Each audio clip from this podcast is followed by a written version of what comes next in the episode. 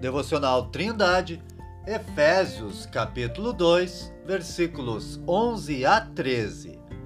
Portanto, lembrai-vos de que vós, noutro tempo, éreis gentios na carne e chamados incircuncisão, pelos que na carne se chamam circuncisão feita pela mão de homens, que naquele tempo estáveis sem Cristo, separados da comunidade de Israel e estranho às alianças da promessa, não tendo esperança e sem Deus no mundo.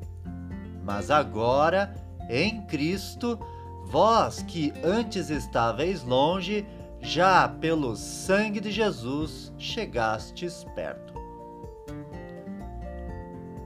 Houve um tempo no Antigo Testamento em que Deus fez uma aliança com Abraão e sua descendência. E a circuncisão de todo macho seria o sinal de pertencimento ao povo de Deus, de acordo com Gênesis, capítulo 17, versículos 1 a 14. Desta forma, todos os outros povos da terra estavam fora deste relacionamento com Deus. Assim é que agora Paulo demonstra aos gentios de Éfeso cinco desvantagens em não ser um judeu. A primeira delas era estar sem Cristo. As muitas culturas dos povos gentios nada sabiam sobre esperar um Messias para salvá-los. A segunda desvantagem estava na sua separação da comunidade de Israel, ou seja, separados do povo ao qual Deus se relacionava.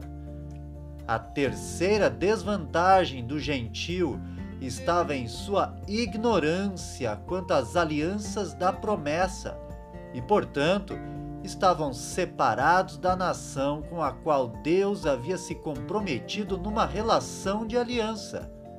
E embora a relação de Deus com Israel envolvesse uma promessa de abençoar todas as tribos da terra, de acordo com Gênesis capítulo 12, versículo 3, os gentios nada sabiam sobre isto e, portanto, estavam sem esperança.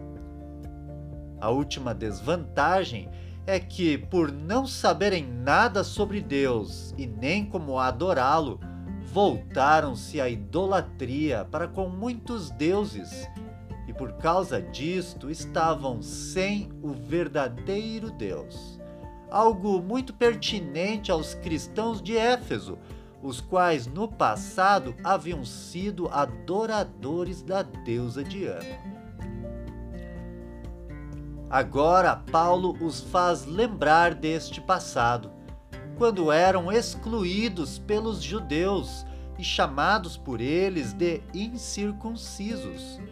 Mas então, por causa da notícia do Evangelho de Jesus Cristo, o qual derramou seu sangue na cruz do Calvário por pessoas de todas as tribos, aquelas pessoas de Éfeso os quais uma vez estavam longe de Deus, agora fazem parte do povo de Deus pela fé em Jesus.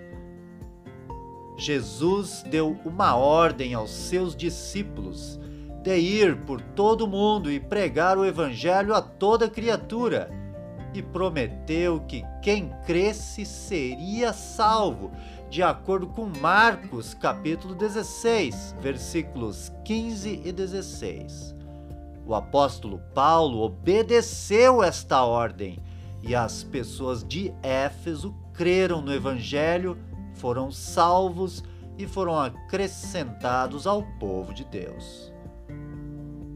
Querido ouvinte, se você ainda não tem certeza da sua salvação, esta notícia é para você também.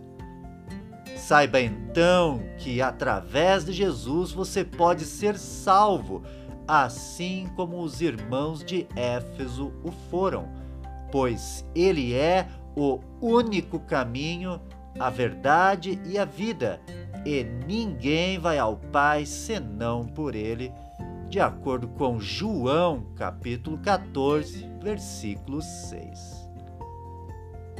Que Deus se revele para você. Tenha um ótimo dia!